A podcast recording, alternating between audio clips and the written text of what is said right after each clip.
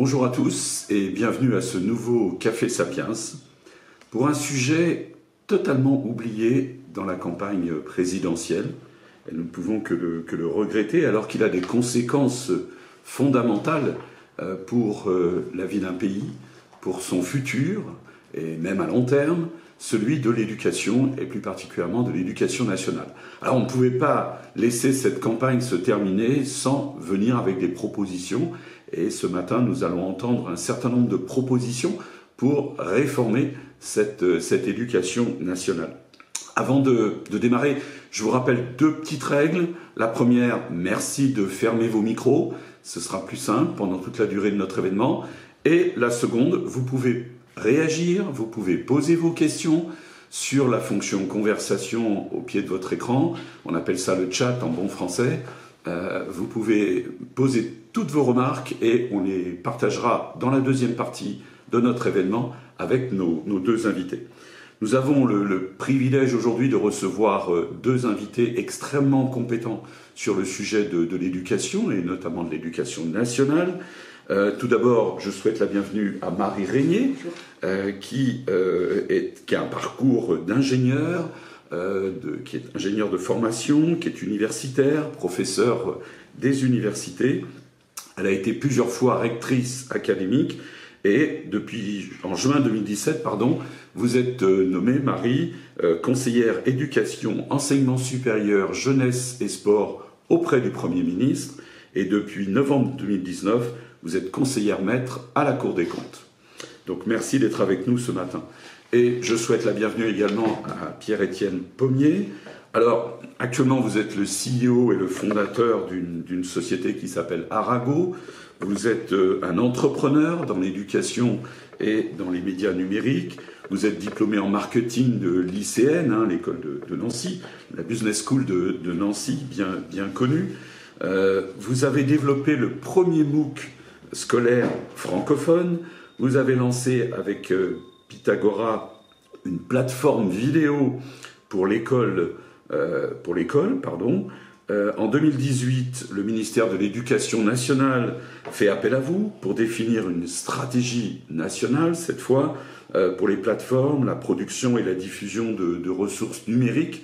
Et après cette mission, vous allez rejoindre l'Assemblée nationale vous allez conseiller le groupe La République en marche sur le développement de ces outils numériques avant de piloter une autre carte à votre, à CV, avant de piloter pour le gouvernement le lancement de l'application Tous Anti-Covid. Donc un, parcours très, très particulier et très tourné sur, bien évidemment, l'éducation et comment, comment passer ces messages et comment faire changer euh, ceux, qui, ceux qui nous entourent. Alors, je vous propose... Euh, d'aller tout de suite dans le vif du sujet. Dans le vif du sujet pardon. Pierre-Étienne a, rédigé ce rapport que je vous montre euh, pour l'Institut Sapiens. Nous l'avons publié il y a quelques jours sur notre site. J'espère que vous l'avez vu. Sinon, vous pouvez librement le télécharger, l'annoter, le lire, faire tout ce que vous voulez avec. C'est un rapport de, grande qualité qui comporte de, grandes propositions et qui ne cache pas le but, euh, son but. Hein. c'est très clairement écrit le moment est venu de débureaucratiser l'éducation nationale. Quel programme? Pierre-Étienne, nous vous écoutons. Alors oui, débureaucratiser, euh, alors c'est, le, sociologue euh, François Dupuis qui définit ça comme en fait c'est une organisation qui est totalement centrée sur elle-même, c'est-à-dire qu'une entreprise peut très bien être bureaucratique, c'est pas uniquement le propre des administrations, c'est à partir du moment où finalement on, s'intéresse uniquement à la survie de sa propre organisation et non plus à son utilité euh, sociale ou économique. Alors malheureusement, moi c'est le constat que j'ai pu faire. Euh, euh, j'ai travaillé durant un an et demi en administration centrale à l'éducation nationale, à la direction du numérique pour l'éducation, où en fait, je, vais, bah, je, vais, donner une anecdote, en fait, quand je suis arrivé, j'ai dit, bah, je m'occupe de la transformation numérique, je voudrais aller dans les établissements scolaires, voir comment travaillent les profs, les élèves, comment sont utilisés les outils, il y a eu plusieurs plans numériques, et, vraiment sans blague, on m'a regardé et dit, oh bah, c'est comme la première fois qu'on nous montre ça, c'est comme incroyable qu'on ait quelqu'un qui veuille euh, aller sur le terrain, voir, euh, voir comment ça se passe. Donc euh, il y a évidemment des retours de terrain, des notes qui arrivent, mais la plupart des personnes qui travaillent dans l'administration centrale, en fait, et, c'est même un, statut pour beaucoup d'enseignants qui y travaillent. C'est presque une forme de fierté, en fait, de ne plus retourner en classe. Donc on est face à une administration finalement qui administre et qui administre pour administrer, qui crée des normes. on, on, le dit dans le rapport à un moment donné, qui crée aussi son propre langage et qui au final est un peu très éloigné de son objectif qui devrait être de garantir finalement la meilleure organisation du système scolaire. Donc ce qu'on a appelé mammouth à un moment existe vraiment malheureusement et, euh, euh, et, et, et, c'est pas caricatural. Donc ça pose un certain nombre de problèmes et notamment ça renforce l'excessive centralisation euh, du système scolaire français, qui, parce qu'on pourrait aussi imaginer qu'un pilotage un peu, un peu dur, un peu puisse permettre que justement garantir une efficacité du système, de, fixer des objectifs, euh, de, de, réduire les inégalités, on se rend compte qu'aussi c'est tout le contraire. Donc euh, cette bureaucratie ultra centralisée conduit, et toutes les études internationales le montrent, à créer un système scolaire français qui marche très mal euh, et avec comme principale caractéristique d'être le plus inégalitaire du monde, ce qui est quand même un tout petit peu gênant euh, quand on est la France. Donc, une des propositions euh, phares euh, de cette note, c'est donc de débureaucratiser l'éducation nationale en redonnant un rôle beaucoup plus, beaucoup plus stratégique à l'État et en créant des, une gouvernance locale, des organisations locales, sur la base de quelque chose qui existe aujourd'hui, donc on n'est pas allé chercher quelque chose, créer un, échelon supplémentaire, que sont les bassins d'éducation et de formation, qui correspondent grosso modo à euh, une quinzaine, une vingtaine de kilomètres, ça dépend des zones rurales et de la densité, mais grosso modo les bassins de vie euh, dans lesquels la plupart des Français d'ailleurs grandissent, euh, vivent et, souvent trouvent un emploi. L'idée c'est donc de, décentraliser en partie le système en confiant à ces bassins d'éducation et de formation le pilotage de la vie scolaire avec un enjeu principal qui sera de garantir l'égalité et l'accès, en fait, les, garanties d'égalité d'accès euh, à la réussite scolaire pour l'ensemble des élèves, des enfants situés euh, sur ce bassin euh, d'éducation et de formation. D'accord. Vous, pouvez revenir deux secondes sur le rôle que l'État garderait dans cette organisation. Vous avez parlé de, de stratégie, de, enfin, est-ce que vous pouvez redéfinir un petit peu? Parce qu'on a presque l'impression que rien ne va changer quelque part. L'État garde une fonction stratégique, c'est-à-dire que c'est important, il garde la main sur les programmes, on peut mhm. prendre un exemple, mais, qu'est-ce qu'il fait sur les programmes? Aujourd'hui on change de programme au gré des changements politiques et ça devient un outil finalement euh, qui vient nourrir la bête, si je peux me permettre comme ça. C'est-à-dire que euh, tout le monde est très content qu'il y ait des changements de programme parce que ça justifie en partie cette bureaucratie. Alors que finalement on peut même se poser la question de manière un peu caricaturale, à quoi servent les programmes? Sachant que, à part mettre la pression en début d'année pour que les élèves, les parents disent, et les, profs, ah, on réussira jamais à les finir, ils sont trop lourds, ils changent tout le temps. Euh, euh, aujourd'hui, en fait, on, devrait plutôt parler de socle de compétences à acquérir, d'objectifs à acquérir et des programmes euh, qui changent comme ça. Donc, dans notre rapport, on propose notamment que les programmes évoluent par petites touches chaque année, de l'ordre de, mais, pas de big bang, pas de changement de plus de 10%. On, l'a vu avec la réforme du lycée et les maths, on a frôlé un accident industriel. C'est-à-dire que là, pendant deux ans, il s'est passé quelque chose où, globalement, il y a, des élèves qui n'auront pas eu de maths.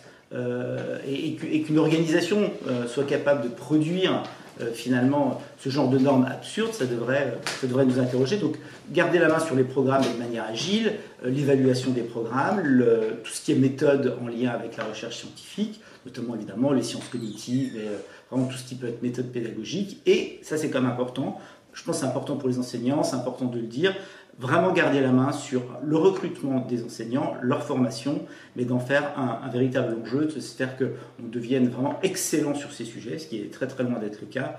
Euh, donc s'assurer et enfin mettre en place des outils de, pilotage et de suivi, de faire en sorte que sur l'ensemble du territoire, eh il y ait l'égalité qui soit vraiment assurée, que cette promesse de mise en place d'égalité des chances euh, qui sera essentiellement confiée au bassin d'éducation et euh, aux établissements autonomes, eh bien, cette promesse soit tenue et que, évidemment, les, principes qui sont les principes de l'école de la République, euh, on peut citer notamment la laïcité, soient, soient scrupuleusement respectés.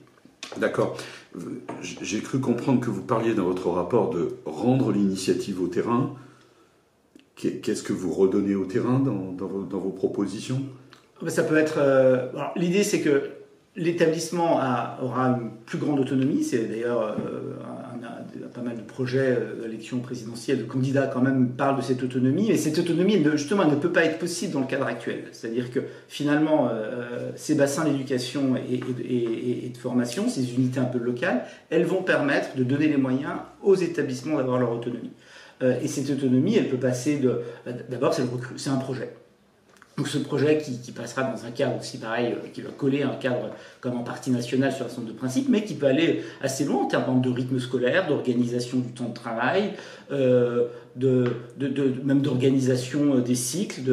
Voilà, il y a des établissements dans lesquels voilà, il, y a des écoles, rurales, il y a des classes uniques, ça marche bien, mais peut-être qu'on gagnerait à, dupliquer ça dans d'autres domaines. Le point clé, c'est quand même, à partir du moment où il y a un projet, c'est la possibilité pour les chefs d'établissement d'avoir le choix de recruter leurs équipes et donc euh, qu'il y ait plus de postes à profil où euh, les, finalement les chefs d'établissement pourront et, les enseignants pourront choisir d'aller dans des établissements euh, qui, qui, leur conviennent de manière plus anecdotique. Il y a des débats qui arrivent, moi je n'ai pas d'idée là-dessus particulière, mais le port de l'uniforme, voilà, il y, a des, on nous dit ce qu'il en faut, ce qu'il en faut pas. Ça pourrait faire partie d'un projet d'établissement, ça peut, ça peut être intéressant. L'idée étant que ce projet corresponde aussi quand même à, à la fois ce que veut, bah, entre en partie la population locale, que ce soit utile et que ce soit cohérent quand même avec, euh, euh, avec, euh, avec, ce que veulent à la fois les enseignants, les profs, et les enseignants puis les, et les parents d'élèves. Et, et, d'avoir cette forme de souplesse en tout cas.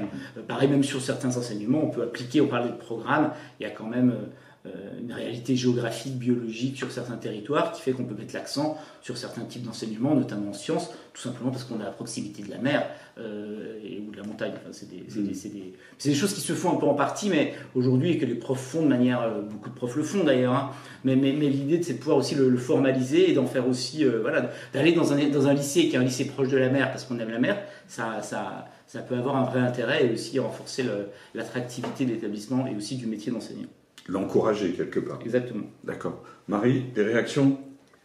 Oui, plusieurs, parce que j'ai trouvé plusieurs éléments intéressants dans, ce qui a été dit. Mhm. En particulier le, le, fait en quelque sorte de redonner l'éducation nationale à ses personnels. Mhm. Euh, ce n'est pas rien.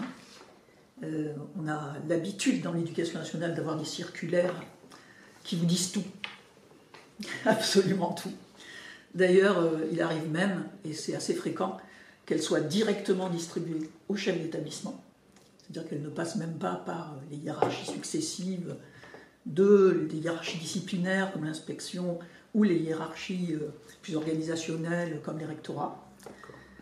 Et ces circulaires sont euh, absolument terribles pour les chefs d'établissement qui ont à les appliquer, mais également pour les enseignants qui ne s'y retrouvent pas, qui se trouvent un peu infantilisés, ou alors euh, qui se trouvent avoir affaire à quelque chose qui ne correspond absolument pas à euh, ce qu'ils ont à faire et à ce qu'ils voient comme besoin sur le territoire. Donc ça, ça me paraît très très intéressant. Euh, de même que l'idée de, s'occuper très très sérieusement, mais il faut dire que ça a été commencé par Jean-Michel Blanquer, de s'occuper très sérieusement des ressources humaines au sein de l'éducation nationale, pour que quand on est professeur, on ne se sente pas abandonné, on ne se sente pas... Euh, anonymisé, en fait. Et, je crois que ça, c'est quelque chose de très important parce que la, euh, la réussite de l'école, qui a comme objectif avant tout de, construire chaque enfant, chaque élève, c'est élever, je crois que c'est très important aussi de le mhm. redire, c'est d'abord se construire, et c'est se construire pour la réussite. Eh bien, la réussite de l'école, elle dépend beaucoup euh, de ses personnels, de son professeur, de ses professeurs qui sont au contact de ces élèves. Et donc remettre, remettre le plus d'adultes au contact des élèves me semble être une piste extrêmement intéressante. Euh, on voit, et, Pierre-Étienne l'a dit de façon très claire, qu'il y a une espèce de, de non-dit dans l'éducation nationale qui consiste à euh, promouvoir les personnes en les sortant de la classe. Ce qui est foncièrement une aberration quand on a la prétention euh, d'élever les jeunes. Donc des pistes extrêmement intéressantes, avec des freins que je vois aussi euh, se dessiner. Et évidemment, euh, ça veut dire, dans la pratique, on a l'habitude, hein, quand on a été dans les rectorats, de regarder et après? Comment on le fait? Eh bien, effectivement, faire descendre tous ces administratifs des ministères qui connaissent très bien l'éducation nationale, qui sont une richesse énorme, les faire venir au plus près de ces bassins d'éducation-formation, euh, ça, me semble être une très très bonne piste, très difficile, mais très très très bonne piste. Euh, le périmètre bassin éducation-formation me semble une excellente piste parce que j'y ai vu beaucoup de travail de fond entre les chefs d'établissement. Énormément de travail, euh, y compris sur l'orientation, mais pas seulement, également sur les options dans les lycées. il y a là un, terrain extrêmement intéressant à, à exploiter pour, pour bouger cette école. D'accord. Pour ceux qui ne connaissent pas vraiment, le bassin éducation, c'est ça recouvre quoi exactement? Il, est fondé sur l'idée que plusieurs écoles vont, vont, alimenter un collège et que plusieurs collèges vont alimenter des lycées. Et donc on trouve comme ça cette grappe qui, va, euh, qui va être une grappe qui correspond à des parcours d'élèves qui sont euh, très lié bien sûr aux mobilités locales. Mhm, c'est local. Et dont les géométries peuvent être très variées, puisque les, mobilités locales n'ont pas. Quand vous êtes dans un pays de vignobles où les villages sont à 2 km les uns des autres, vous n'êtes pas dans la Beauce. Donc tout ça. Mais en revanche, ce qui est, ce qui est extrêmement intéressant dans cette idée, c'est que ces bassins d'éducation-formation, quel que soit leur périmètre, il est extrêmement bien adapté au parcours des élèves. Et peut-être ce qui est intéressant, c'est que ça existe déjà et que finalement, ça fait un travail intéressant et silencieux. Euh, et comme souvent dans les organisations, voilà, c'est pas pas une structure euh, forcément très formelle. Ça a été créé euh, dans les années 2000. Ça a été, il y avait pas mal d'ambition au début. Ça a été un peu mis en sommeil, mais été mis en sommeil, mais pour, du point de vue de l'administration, mais du point de vue de la réalité du terrain, c'est quelque chose qui fonctionne. Et, ces bassins, ils auront une mission. En fait, l'idée, c'est d'avoir une organisation. On va créer une saine tension. Il y a besoin de créer des flux, mais il y a aussi besoin de créer une tension. On a d'abord l'État qui assure l'excellence, hein, quand même, et qui doit fixer l'excellence des programmes, de la formation des enseignants, de leur recrutement, avec un, et des objectifs d'égalité derrière. On a l'établissement qui est libre, parce qu'en fait c'est la vie, les, établissements scolaires ont envie d'être libres, ils le sont, les, les, profs sont libres, la plupart des profs choisissent ce métier parce qu'ils sont libres, et on a quand même besoin d'un sujet qui est de garantir, qui est quand même fondamental, euh, euh, les conditions d'une égalité euh, et de la réussite éducative de chacun. Et ça, c'est le rôle de ce bassin. C'est-à-dire que, en fait, a un gamin qui réussit pas dans un établissement scolaire parce que ça ne lui va pas, il n'est pas au bon endroit, ben, il aura une porte à laquelle frapper. ce, seront, ces bassins qui sont beaucoup plus proches que les rectorats, euh, qui sont une porte de sortie si ça se passe mal dans des établissements, parce que ça peut mal se passer. Donc, euh, ça veut dire qu'on pourra peut-être parfois sortir les gamins des bassins ou les mettre dans des internats d'excellence ou, leur trouver d'autres filières. Et un des enjeux, mais vraiment, et, aujourd'hui personne n'a cette mission à l'éducation nationale, c'est de faire en sorte que 100% des gamins dans ces bassins réussissent. Et ça veut dire par exemple, on peut se fixer des indicateurs, c'est les jeunes qui sortent, sortent, qui sont actuellement sans emploi ni formation, il y en a encore beaucoup trop. Un des objectifs fixés à ces bassins, c'est qu'il y en ait zéro et de trouver des solutions.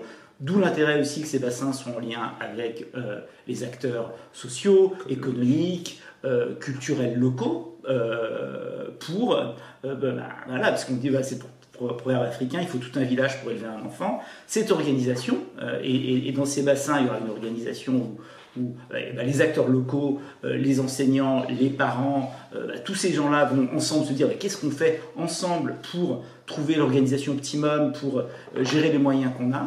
Euh, et, là, il y aura un rôle très important, notamment sur le périscolaire, euh, les activités qu'il peut y avoir de soutien en dehors de l'établissement, qui, qui contribuent énormément en fait à la, réussite, à la réussite des élèves et sur lesquels on voit qu'il y a des inégalités colossales, à la fois intrafamiliales et, et, sur l'ensemble en fait des établissements et du territoire.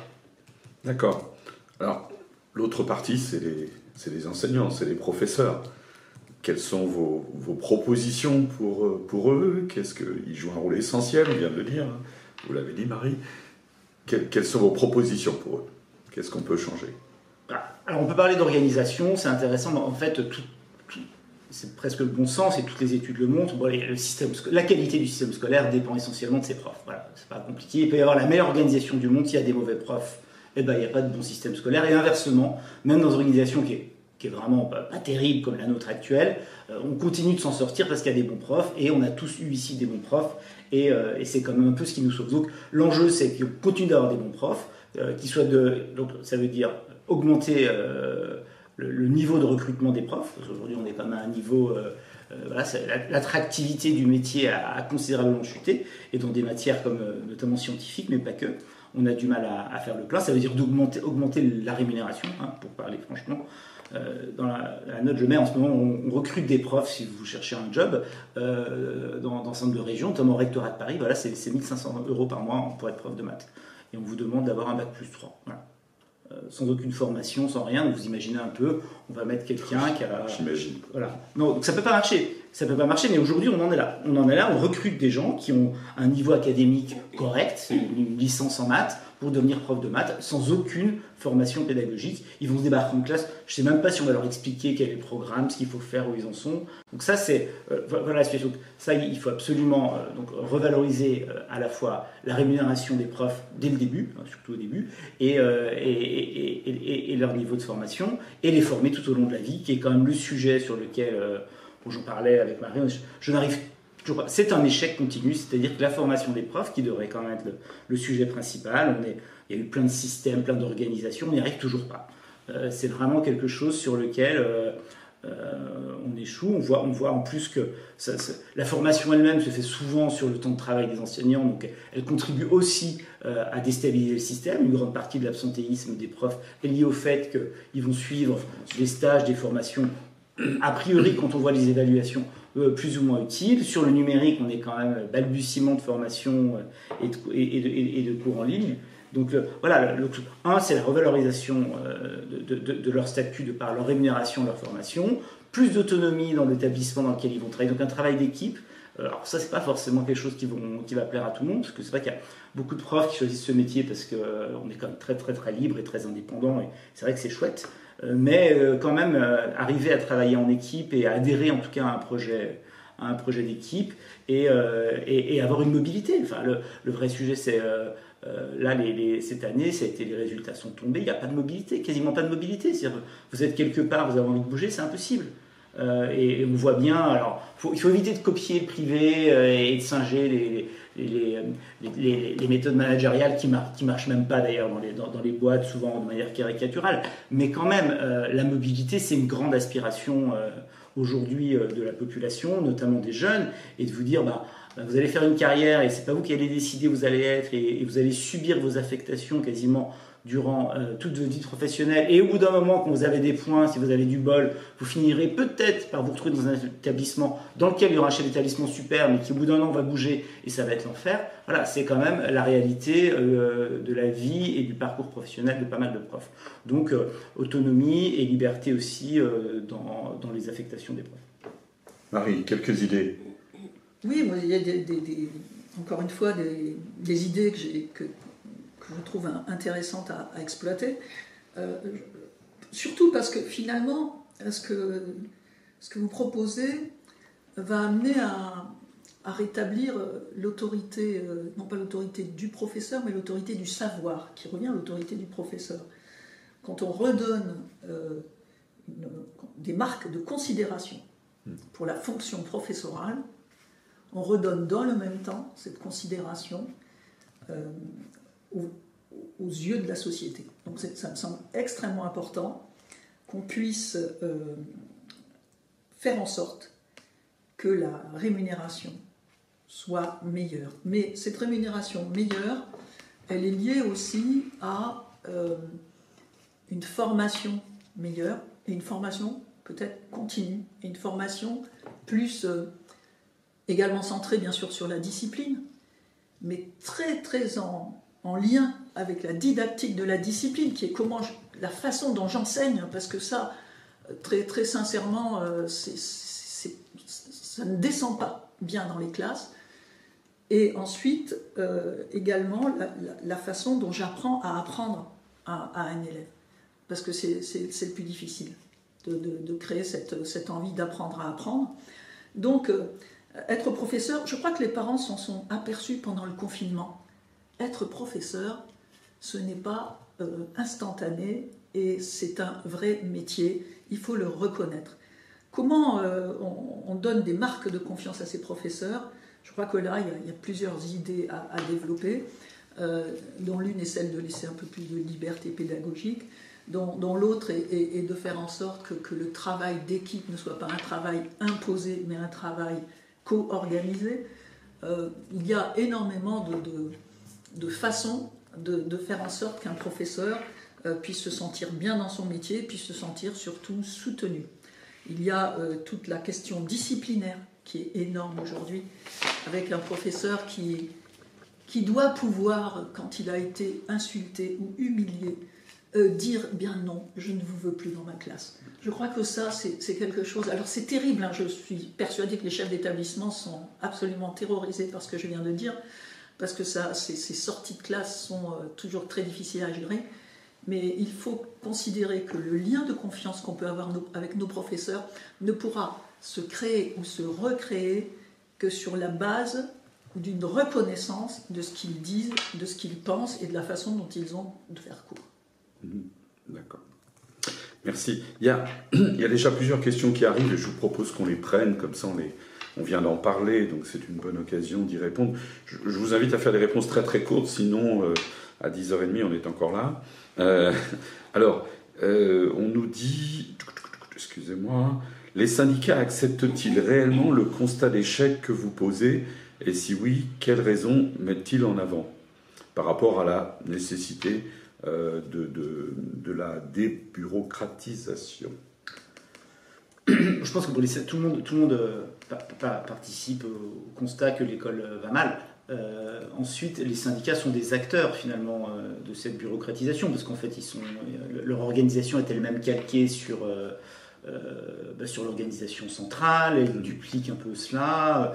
une partie de la formation des enseignants en partie noyautée aussi par les syndicats, c'est l'occasion pour pour les, pour les... Ils sont vent debout contre l'autonomie. Évidemment, c'est beaucoup plus compliqué euh, euh, de syndiquer, de tenir un discours euh, un, peu, un peu rigide si les profs commencent à, être un peu, un peu autonomes. Donc, oui, enfin, de toute façon, il va y avoir sur la transformation de cette organisation, va falloir, elle ne pourra pas se faire sans les profs, donc, et même sans les syndicats, et même s'ils sont aujourd'hui très, très minoritaire, hein, contrairement à l'image qu'on en a à l'extérieur. Je crois qu'il y a 30% des profs qui sont syndiqués. Donc il va falloir trouver un moyen d'embarquer tout le monde mhm. et notamment de convaincre euh, euh, les profs et, euh, et, les syndicats de profs, peut-être monter de nouveaux syndicats. Ou, c'est aussi l'intérêt de ces bassins d'éducation et de formation. C'est-à-dire si on discute de sujets hors sol dans des bureaux à Paris, au bout d'un moment, on finit tous par tourner en rond, alors que là, l'idée, c'est quand même de remettre sur le terrain les sujets et de voir comment on trouve des solutions redonner l'autonomie. Voilà. Vraiment. Ah, il y, a une petite question, je ne sais pas si vous aviez pensé à cela. Euh, le recrutement par, l'établissement impliquerait la fin du statut de fonctionnaire pour les profs. Pour enseigner, a-t-on besoin d'être fonctionnaire je vais juste, reprendre une, remarque sur les syndicats. Les syndicats, ils ont une préoccupation, euh, c'est une égalité de traitement. Donc mhm. il y a des choses qui, il y a des, dire, des bases euh, qui sont intéressantes et qui peuvent rejoindre les objectifs que l'on a sur euh, plus de mobilité. Donc, ils sont pas forcément, ils ne seront pas forcément des freins, ils seront extrêmement vigilants sur la façon dont ça va être fait. Je les ai côtoyés depuis suffisamment longtemps pour le savoir. Ils, mais ils, vont quand même être sensibles à la reconnaissance et à la reconsidération du métier.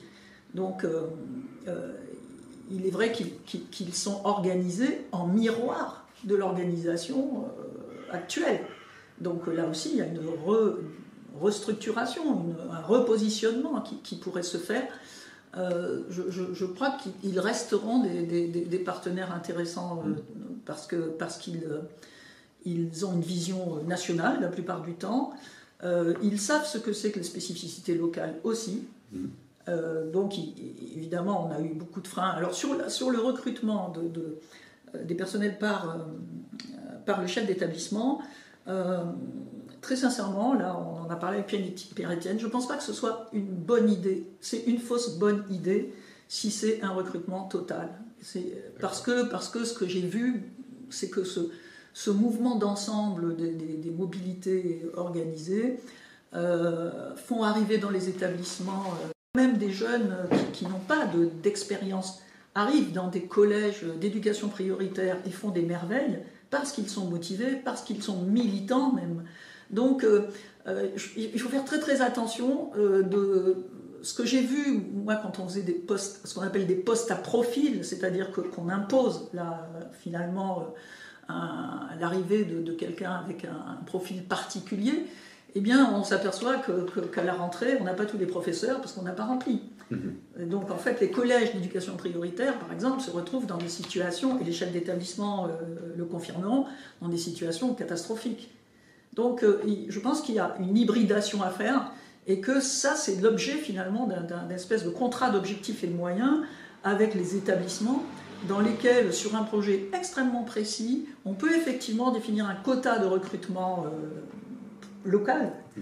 Mais ça me semble être une fausse bonne idée globale, globalement. D'accord. Et c'est important comme que les profs restent des fonctionnaires, c'est la question d'État. Euh, la question s'est posée de se dire est-ce que finalement ça pourrait être des fonctionnaires territoriaux, on pourrait les confier aux régions?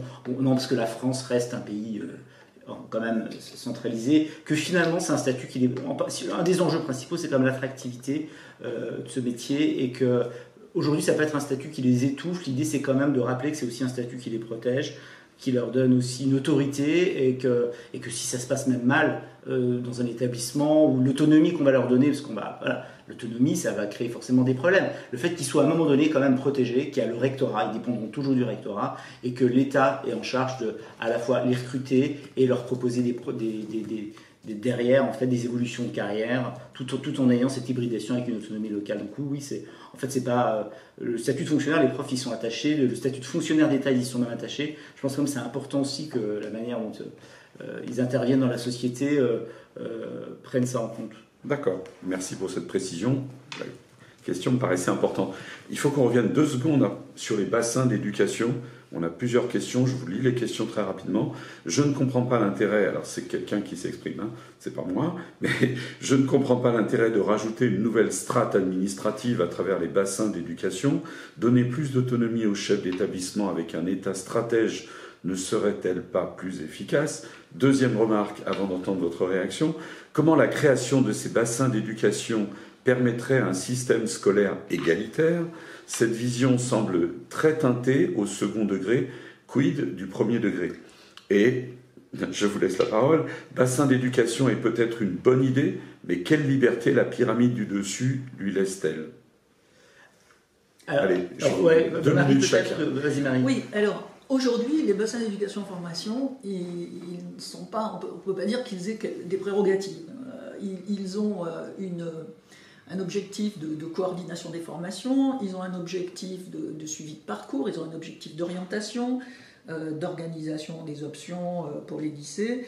Et, il y a toujours des petites difficultés justement entre le premier degré et le second degré, entre les, écoles qui, sont, qui, vont se rattacher à un ou à plusieurs collèges. Euh, donc aujourd'hui, on peut dire que ça fonctionne sur la bonne volonté des, personnes. C'est pour ça d'ailleurs que, que Pierre-Étienne disait tout à l'heure euh, mise en sommeil, parce que certains bassins fonctionnent excellemment bien, d'autres ne fonctionnent pas ou pas bien. Euh, il, est très clair que vouloir redonner l'initiative au local, ça veut dire aussi vouloir, redonner des moyens au local. ça veut dire que ce n'est plus ce que nous on appelle la dose rectorale euh, qui va euh, absolument euh, générer moyen, lycée, établissement par établissement, la dotation. Donc les, contrats les projets de, de, bassin ne peuvent pas être des projets d'objectifs sans moyens. Voilà, très clairement, si on veut redonner l'initiative locale, elle ne peut se faire qu'avec des moyens. Euh, et, si on veut l'autonomie des établissements, le problème c'est que souvent les établissements sont trop petits. Euh, il, y a des, lycées, ça, ça va à peu près, ils ont des tailles, mais, l'objectif, cette autonomie, elle doit être un tout petit peu coordonnée, encadrée. Euh, et donc il faut une organisation locale. Cette organisation locale, c'est la, proposition, c'est de faire qu'on sorte soit ces bassins d'éducation, d'éducation et de formation, sachant que les problèmes scolaires se situent souvent au moment des zones de friction comme on dit dans, le numérique, bah, c'est le passage d'un cycle à l'autre. Et donc, c'est tous, tous ces moments-là, on voit d'ailleurs qu'il y a pu avoir une accélération colossale euh, euh, d'une spirale d'échecs scolaires dans laquelle les élèves sont entraînés, euh, et la coordination aussi de moyens locaux qui sont importants entre établissements. Il, faut, voilà, il faut apprendre à travailler en réseau. Il ne peut pas y avoir d'autonomie des établissements dans le système actuel. C'est-à-dire qu'en en fait, la, bureaucratie ne permettra pas la création d'autonomie dans les établissements. On a besoin d'avoir, quelque part, une organisation un peu tampon entre les normes, appelons ça comme ça, fixées par l'État, et l'autonomie la plus large possible des établissements. Et pour ça, c'est en fait une organisation proche, bienveillante, qui, qui doit viser à, la fois à, permettre l'égalité des de la bonne distribution des ressources euh, et, en même temps d'optimiser aussi euh, bah, ce qui va se passer. Parce que, en fait, si chaque établissement fait ce qu'il veut dans son coin, euh, c'est pas non plus. D'où la nécessité quand même de piloter aussi une zone géographique, mais qui correspond à, tout simplement à la vie des élèves. C'est-à-dire c'est une organisation qui va piloter les, mômes qui vont, qui vont commencer à la toute petite école et puis qui, vont derrière, et qui va jusqu'à faciliter leur orientation et qui donnera le, droit de parole au premier degré. Parce que justement, c'est vrai que ces bassins, ils sont pour aujourd'hui encore très centrés sur collège-lycée.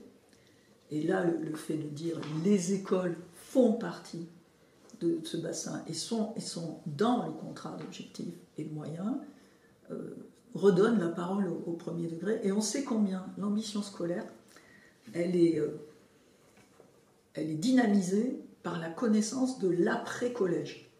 C'est-à-dire que des, enfants de l'école qui voient ce qui se passe au lycée sont en fait beaucoup plus motivés ensuite dans leur parcours de collégien.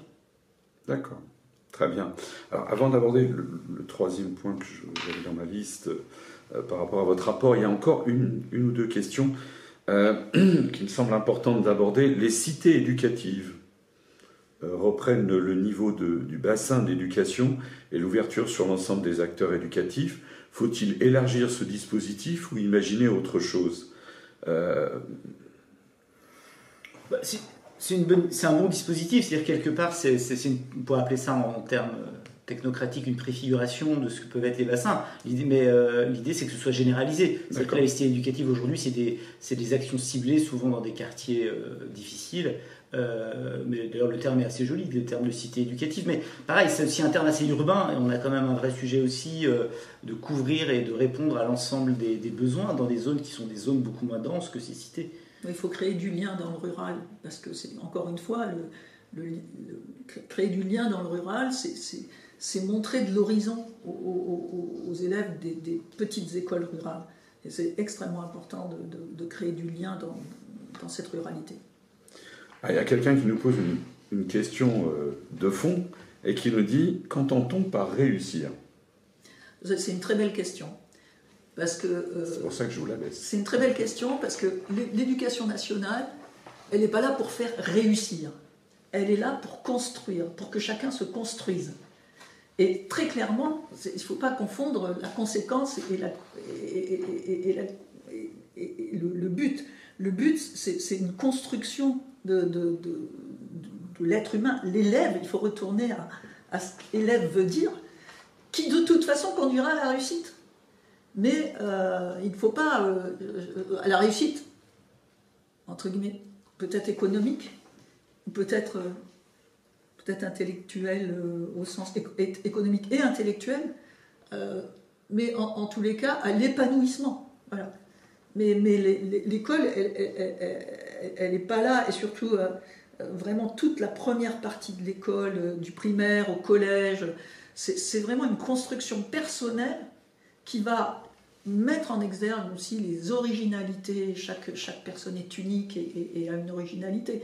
Justement, il ne faut surtout pas euh, essayer d'aplanir tout ça et de faire le même, le, le même élève. C'est pas le même qui doit sortir de l'école. Et, il doit sortir avec une réflexion personnelle du lycée.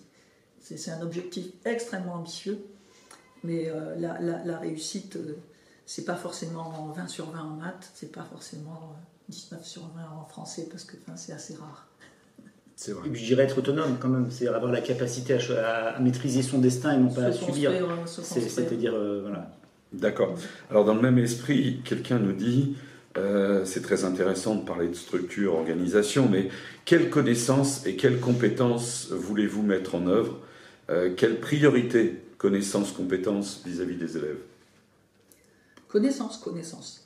Connaissance, connaissance. Au début. Au début, connaissance, connaissance. C'est, enfin, connaissance, culture. Euh, si on ne connaît pas, on ne prend pas les bonnes décisions. Bah, oui, après, les, les, compétences, elles vont. Elles vont d'ailleurs, des compétences, quand, quand, on, quand on prend de la connaissance, on a des compétences.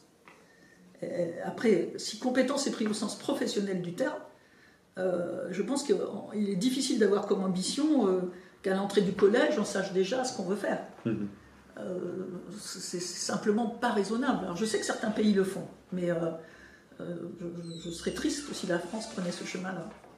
D'accord. Mais il y, a des, connaissances, il y a des socles de connaissances, de compétences, et c'est relativement normé aussi au niveau international. C'est-à-dire quand on mesure, aujourd'hui partout dans le monde, quand on mesure PISA, on, on sait ce qu'on doit savoir faire euh, en termes de, calcul, de, capacité de réflexion, d'organisation de sa pensée, de langue, à 15 ans. Voilà. Donc, ce dire, c'est qu'on on passe beaucoup trop de temps. Euh, c'est Cédric Villani qui disait ça. Il disait Moi, les profs, ils suivent jamais le programme. Les bons profs, ils, savaient très bien. L'objectif, c'était de, me faire progresser.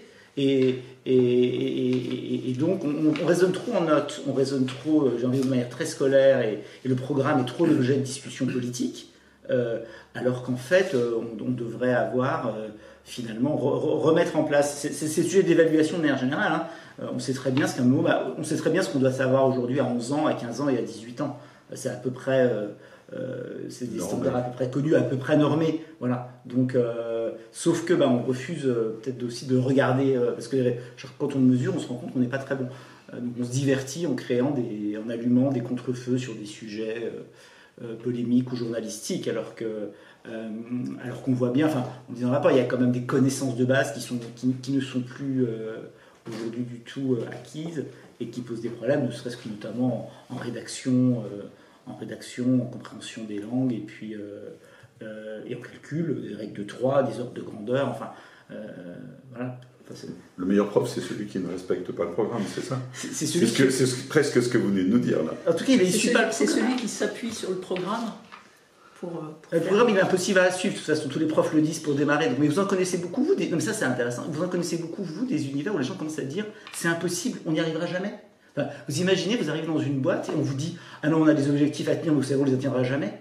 Bah, c'est quand, même, quand même incroyable. Excusez-moi, je suis en train de régler la caméra vidéo qui bénéficie d'une intelligence artificielle qui se déplace. Voilà, il faut lui dire bonjour, c'est moi qu'il faut suivre. Et elle revient au centre. Lumière Voilà, c'est bon? Oui, c'est vert. Non, recommence. Je recommence. Vous vivez tout ça en direct, c'est merveilleux. Non, elle ne veut plus bouger. L'intelligence artificielle a pris le dessus. C'est intéressant comme expérience. Oui, c'est intéressant comme expérience. Comme quoi, hein, finalement, pour pouvoir parler de l'éducation, on est prêt à expérimenter toutes les solutions. Oui. Alors, euh, peut-être un dernier, une dernière question avant de, de, parler de, la, de, votre troisième pilier, hein, c'est-à-dire les parents en fait, hein, et la société, parce que c'est certainement euh, essentiel euh, pour, pour notre éducation nationale. Et on nous dit euh, j'ai oublié la question, elle est là. Euh, pourquoi toujours mettre en avant l'égalisation des conditions plutôt que l'amélioration pour un grand nombre, pour un nombre plus grand? Ben, En fait, euh, oui, c'est pas, pas contradictoire, en fait. Hein. non, il faut garder des normes quand même importantes. C'est-à-dire qu'à un moment donné, il faut quand même se fixer des objectifs. Il faut qu'on se dise quand même, il faut qu'à 15 ans, il y ait un pourcentage d'élèves. Qui... Et après, c'est la liberté. Euh, et, l'égalité pour chaque. Enfin, c'est de garantir. L'égalité, il y a de, plusieurs manières de faire l'égalité. On peut baisser, en, baissant le niveau général, on augmente l'égalité hein, aussi. Hein. donc, euh, euh, l'objectif, c'est quand même de faire en sorte que chaque élève réussisse. Enfin, on réduit les écarts. On réduit les écarts, en tout cas. Mais l'égalité, je pense que c'est ce qui nous préoccupe, c'est l'égalité des chances.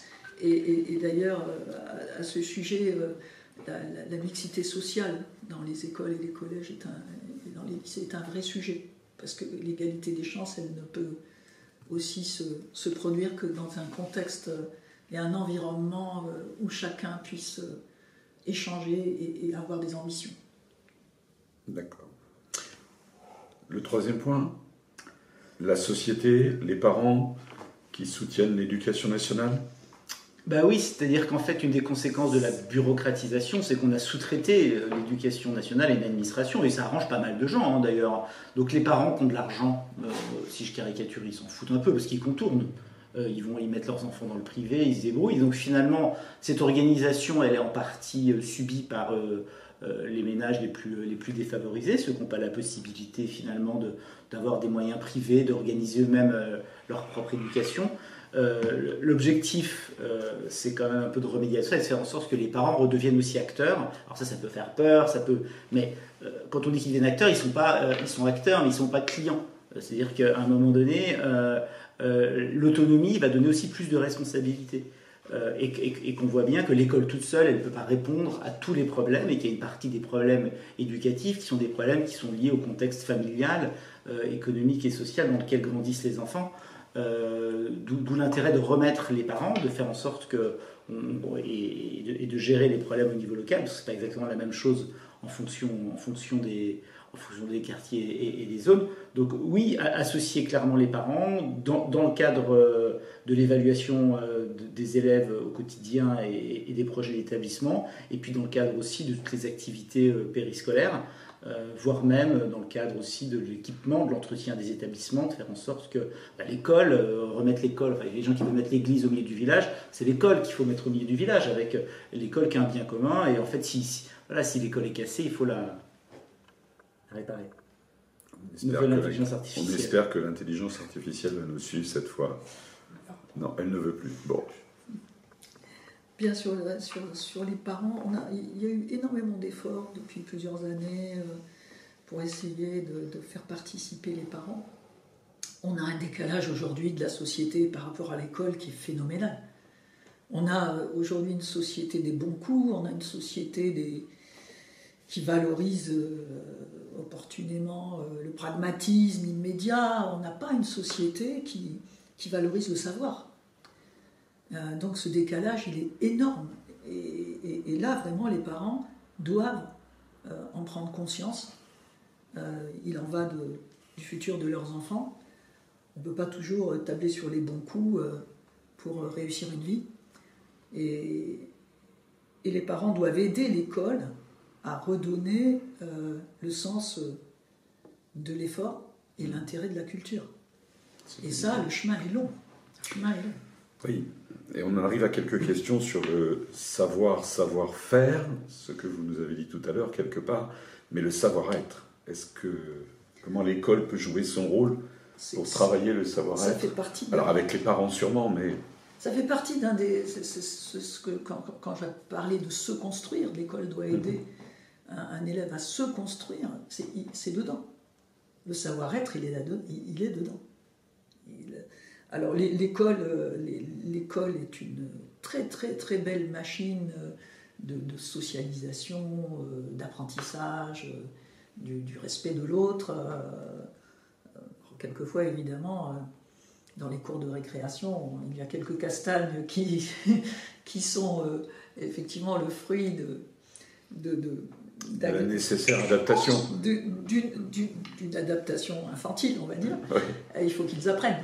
Euh, et l'école, apprend aussi à se comporter en société. Euh, on doit continuer ce travail qui est difficile, hein, puisqu'on voit aujourd'hui que les rapports de force sont considérés comme des, des rapports normaux. il faut, il faut quand même se rendre compte de l'état dans lequel on est dans cette société, dans lequel finalement euh, on, on s'est éloigné des valeurs de l'école. Cette société s'est éloignée des valeurs de l'école. Et et c'est pourquoi d'ailleurs les professeurs sont sont quelquefois accablés, il faut le dire, vraiment, quand, quand, ils voient ce qui est promu dehors de l'école. Il faut aussi savoir que les élèves, on les a très peu à l'école. Je ne sais pas si vous avez calculé le temps que, l'on a euh, consacré à l'école par, par, un enfant. Euh, on peut pas, l'école ne peut pas tout faire. Donc si, si, si, si euh, les parents ne, ne, sont pas là pour, pour, faire le relais de l'école, pour appuyer l'école, et, pour faire en sorte que qu'on rétablisse l'autorité du savoir et non plus, euh, euh, et, non plus une autorité en rapport de force, en, débrouille, en, pragmatisme euh, instantané du jeu vidéo, si vous voulez. il faut promouvoir autre chose. Est-ce que le jeu vidéo ne doit pas jouer un autre jeu dans l'éducation, vous le spécialiste du, numérique C'est vrai que les élèves passent toujours plus de temps sur TikTok qu'à écouter leurs profs, donc ça, ça pose quand même, enfin même en termes de, de, manière de penser, d'aborder les choses. Voilà, on a l'habitude de choses qui changent toutes les 7 secondes, donc c'est très compliqué même sur la capacité de concentration que, que les jeux, les jeux vidéo euh, peuvent avoir un, jeu, un rôle important à jouer dans la pédagogie quand c'est bien intégré, mais, mais quand c'est pas subi. Sur, sur, le, sur le rapport euh, aussi avec... Je pense qu'il faut aussi que le, statut des enseignants doit aussi beaucoup jouer, la revalorisation du statut dans les discussions avec les familles. C'est-à-dire qu'il y a quand même pas mal de profs aujourd'hui qui sont dans certains cas maltraités par les parents d'élèves. Donc ça, ça fait partie de dont on dit du mal, pas forcément devant eux, mais à la maison. Euh, ça, c'était des choses qui, étaient, qui, qui doivent absolument changer. Redonner de la place au savoir, c'est faire en sorte que le maître, l'enseignant, les enseignants aient un statut qui soit comme un statut euh, valorisé euh, au sein des familles, que les parents les considèrent. Ensuite, c'est sûr qu'il y a l'école, aujourd'hui, elle est quasiment minoritaire en termes de temps d'attention. Euh, et ça, ça pose un énorme problème. C'est sûr qu'il y a des inégalités très importantes entre les familles dans lesquelles il y a des livres, on discute de livres, dans lesquelles il n'y a pas la télé à table, et celles où eh ben, les enfants ils sont devant leur tablette toute la journée à jouer. Ou, euh, euh, donc ça, c'est sûr que... Là, aussi, on peut pas... C'est pour ça qu'on peut dire que l'école ne peut pas tout régler toute seule, et qu'il faut, aussi en tenir compte. Ah, justement, il y a, a quelqu'un qui nous dit la débureaucratisation implique-t-elle la mise en place de rythmes scolaires modernes, entre guillemets, au primaire Parce que vous avez l'impression qu'il faut moderne. moderniser les. Adapter, alors, si, si moderne, c'est adapter. Bah, bah, c'est la liberté, c'est-à-dire qu'effectivement, on voit qu'il y a des zones, euh, enfin, selon la durée, euh, selon le temps, de le temps de trajet entre l'école et la maison, ça dépend, des, ça dépend vraiment des, des écoles. Euh, la durée de la, la, la, semaine de 4 jours, de 5 jours. C'est des débats qui ont été clos au début du mandat, c'est-à-dire que l'autonomie dans le choix des rythmes scolaires, elle fait partie des projets typiques des établissements. Même la durée des vacances scolaires pourrait faire aussi l'objet en fonction des, en fonction des zones. Il y a des régions touristiques, des régions où il fait chaud, des régions où il fait moins chaud, il y a des, il y a des régions riches ou pauvres. voilà, les, vacances scolaires, elles sont parfois trop longues quand euh, ben, on n'a rien à faire, et puis parfois elles sont trop courtes quand on, euh, quand on a plein d'activités. Donc, c'est le Il y a des réalités locales aussi de certains collèges de, ruraux. voient arriver des élèves qui ont passé une heure dans, dans les transports, qui sont, qui sont levés très tôt.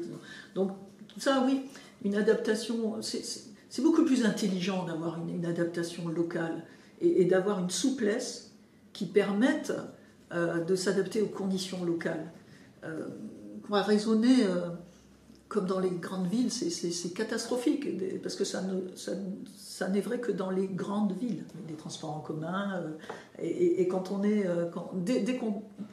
dès qu'on est dans une ville moyenne, la réalité, elle est tout autre. Et donc, euh, cette capacité que, l'on donne de, de, se, caler, de s'adapter au local, euh, peut, peut, être, euh, peut être extrêmement bénéfique pour, le rythme des enfants. Extrêmement bénéfique.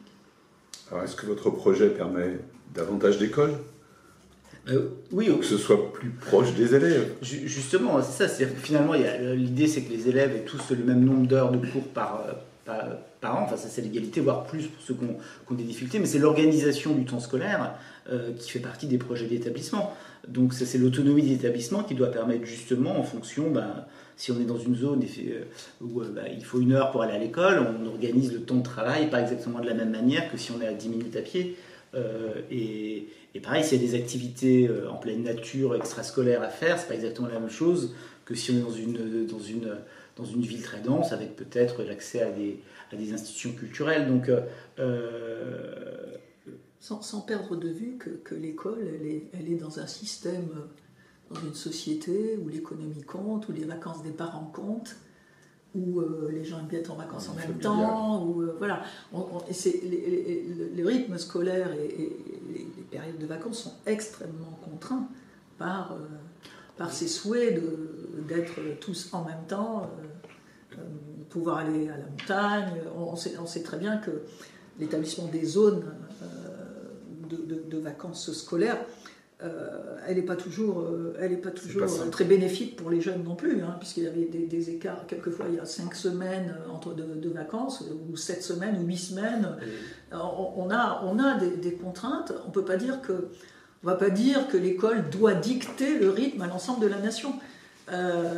mais peut-être en tenir davantage compte. Que les vacances scolaires soient plus fixées sur le rythme des élèves locaux que sur l'économie des stations de ski, c'est pas complètement stupide non plus. Rien n'est stupide, c'est ça le problème. Écoutez, euh, Marie et Pierre-Etienne, merci beaucoup de, de, votre présence ce matin, de, ces échanges. Hein.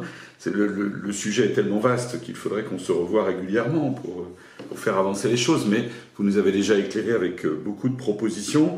Je vous donne rendez-vous euh, le mercredi 4 mai pour le prochain Café Sapiens. On va laisser passer les, le week-end de Pâques. On aura le, privilège de recevoir euh, un, neurochirurgien, le professeur Marc Lévesque, euh, qui s'occupe du problème de la douleur chronique. Savez-vous que 12 millions de Français souffrent de douleur chronique C'était une douleur de plus de 3 mois qui ne disparaît pas malgré les médicaments.